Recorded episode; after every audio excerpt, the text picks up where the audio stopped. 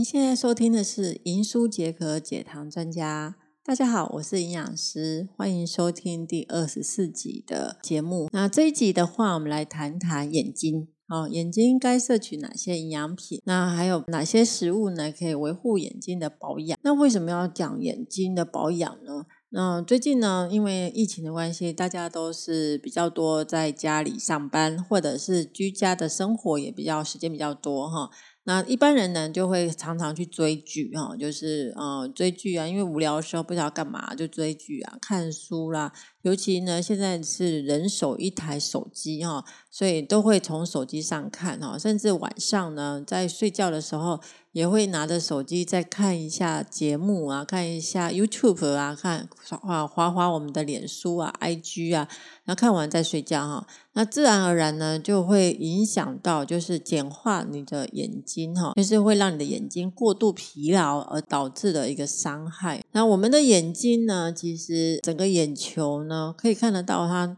在外眼球的话，有分为瞳孔、角膜、虹膜。那在后面的话会有一个水晶体，还有就是会有一些网膜、黄斑部位，然后甚至有玻璃体哦，这是我们的眼睛的结构。那老年人呢，或者是眼睛视力有问题的，最主要发生的部位呢，会是在水晶体、网膜跟黄斑部位哈，还有玻璃体的结构。那如果是英法族的话，眼睛的六大杀手有包含像老花眼、白内障、青光眼、飞蚊症、视网膜病变跟。我们老化性的视网膜黄斑区病变 （AMD） 哈，那一般呢，我们都会把它称为就是说呢，诶，这可能是银发族才会有的哈。那因为我们现在长期接触在山西的一个环境之下呢，所以呢，很多这样的一个眼睛的问题呢，都会提早发生哈。所以呢，年龄层呢是越来越降低哈，尤其像视力减退啊。或 AMD 啦，或者是黄斑部位病变啊，白内障的比例呢相对的提高，尤其是黄斑部位的病变。那啊，根据罹患率来讲，六十岁以上呢，它会有失明的问题的话，都是属于黄斑部位病变。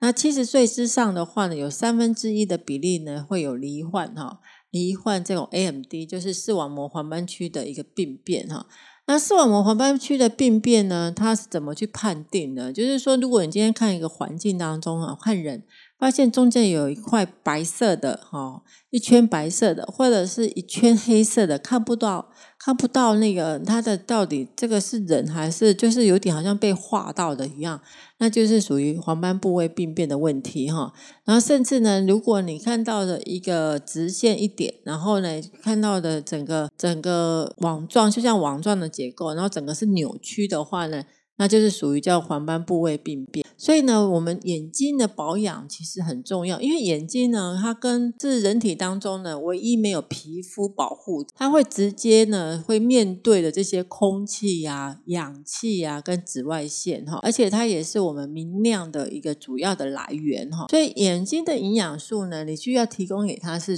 要比较更多的抗氧化。因为毕竟它没有保没有皮肤的保护，你需要比较多的这些抗氧化的营养素哈。那如何去维护我们这种视力的健康呢？当然，第一个营养素，我们营养的话呢，多摄取一些啊青花类的，或者是黄色蔬菜的，或者是全面的营养化啊，这是最重要营养素。再来就是饮食正常，然后呢，生活习惯也要维持正常。那尽量少油、少盐、少糖啊，不抽烟。那定时的休息，然后在看书的情况之下呢，我们可以足够的一个灯光亮度哈。还有就是我们可以减少就是过度疲劳的伤害。比如说你看看电视、看手机三十分钟，还要休息十分钟，保护我们的眼睛，那避免这些强光外力的伤害哈。所以，如果像今夏天这么热的情况之下，太阳非常大，紫外线非常非常的严严重的话呢，就尽量有遮阳啊。戴个戴个墨镜啊，可以有安全的保护。但另外就是呢，我就刚刚说的，它因为它没有皮肤的保护，所以你要给它比较足够的这些抗氧化的营养素，可以对抗这些自由基哈。然后呢，维护我们的微血管的功能正常，所以多摄取一些维他命 C 啦，或者花青素。那再来就是呢，晚上呢维持这种视脂的含量的话，夜视的能力。你可以补补充足够的维生素 A 跟花青素，所以呢，维护眼睛的视力呢，有一些营养素是可以多摄取的，像比如说类胡萝卜素，那 A 类胡萝卜素里面呢，含有丰富的像贝塔胡萝卜素，就是转换成维生素 A 的前驱物，再来叶黄素、玉米黄素哈，这些就是来自于类胡萝卜素的一个成分哈。那维生素 C 还有锌，还有花青素。那类胡萝卜素呢，最多的一个丰富的食物来源的话，像我们平常所吃的一个像胡萝卜啦，或者是万寿菊、三桑子啊，这些都含有丰富的这种类胡萝卜素啊的叶黄素的成分哈。还有就是呢，哎，维生素 C，维生素 C 的，像一般像芭辣啦、苹果啦，就西印度樱桃啦这些食物的话呢，含有丰富的维生素 C 哈。那锌的话呢，像一些海产类啦、科类啦，也有丰富的维生啊这些矿物质的锌哈。那锌呢，可以促进这些视力的敏感度哈，而且锌本身有三百种的酵素的成分，它可以去当成一种辅助因子。好，那我们就来介绍，就是说。像这种花青素啊、叶黄素这种类胡萝卜素呢，大部分的食物来源有哪一些呢？你可以多摄取，像深绿色蔬菜里面含有像菠菜、橄榄啊、绿花野菜啊、豌豆、青椒啊、菜篮菜啊这些。那像黄色蔬菜里面呢，还有节瓜、玉米、小黄瓜、南瓜、胡萝卜。那水果里面呢，像柳丁啊。或者是奇异果啊、葡萄啊，这些都含有丰富的这些类胡萝卜素。那所以呢，里面呢就含有丰富的这些的呃贝塔胡萝卜素、叶黄素跟玉米黄素哈。那一般的那营养品啊，就是说如果是用摄取的单一的营养品的话呢。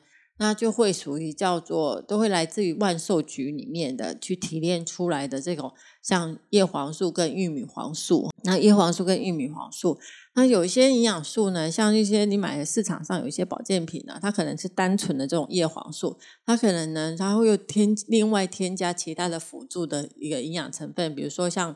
不饱和脂肪酸的鱼油啊，有些会把它添加在一起，因为呢。我们这种微血管的循环的话呢，你保保持它的循环力的话，才能够带动这个营养在营养循环哈。然后有些人有些厂商他就会添加什么维他命 C 啦，或者其他的矿物质。那这些呢，都是来自于就是说呢，可以搭配在一起，可以让你的眼睛的保护呢，可以达到一个。适当的一个补充的一个一个营养的保护哈，那到底要吃多少量呢，才能够真正的含有这些达到这种效果哈？那有研只是呢，就是一般成人的话呢，你只要每一天摄取六毫克的叶黄素呢。就可以有助于减缓黄斑部位退化的这些风险。那在胃服部呢，它的食品药物管理局呢，它可以建议，就是说每一天你在补充叶黄素，也不应该超过三十毫克，因为你多的话呢，其实多食无益，对身体也没有好处哈。那因为叶黄素本身它是属于脂溶性，所以长期摄取的话，会让你的皮肤会变黄，甚至呢也会产生了它的吸收率下降的一个因素哈。所以呢，其实只要平常保养的话，就可以让你的血液中的浓度呢，就会维持它的稳定度，不见得一定是要多吃或者吃吃更多的这些叶黄素才能够达到这个效果。那叶黄素因为它是属于叫做脂溶性的成分，所以呢，建议是在饭后来吃，就是说你吃完饭的时候有一些油脂的话呢，可以让你呢。可以吸收，可以让它能够慢慢的一个吸收。所以在选择这些的营养品的时候呢，有时候要注意知道，就是说很多营养品不见得是吃多就可以达到效果。它你一定要了解它的基转，像叶黄素，它就属于这种脂溶性的维生素，所以你在使用它的时候，它有它的定量在。那你每一天每一天补充呢，一天的话不要超过二十毫克，这样子每天补充的话，维持它的浓度的话呢，其实。它就可以达到那个眼睛的保养的一个作用。可是如果说你今天摄取的是种水溶性的维他命，像维生素 C 的话呢，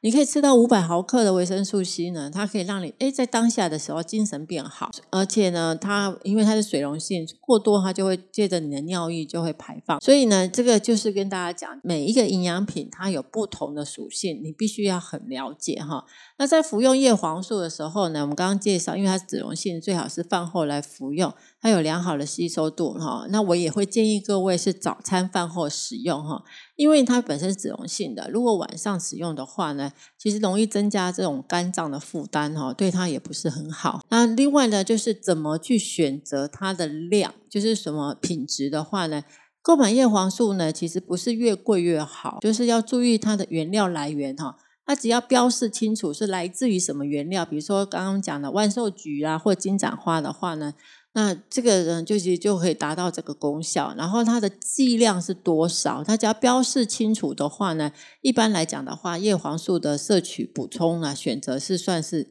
都可以达到这个效果的哈。那以上呢就是呃蜀珊娜的分享。如果你喜欢听我的节目的话呢，请帮我多分享给你的朋友一起来聆听。如果你喜欢想要听什么样的主题的话，也可以呢帮我留言给我，那我会尽量帮你安排喽。那谢谢大家，我们分享到这边喽，拜拜。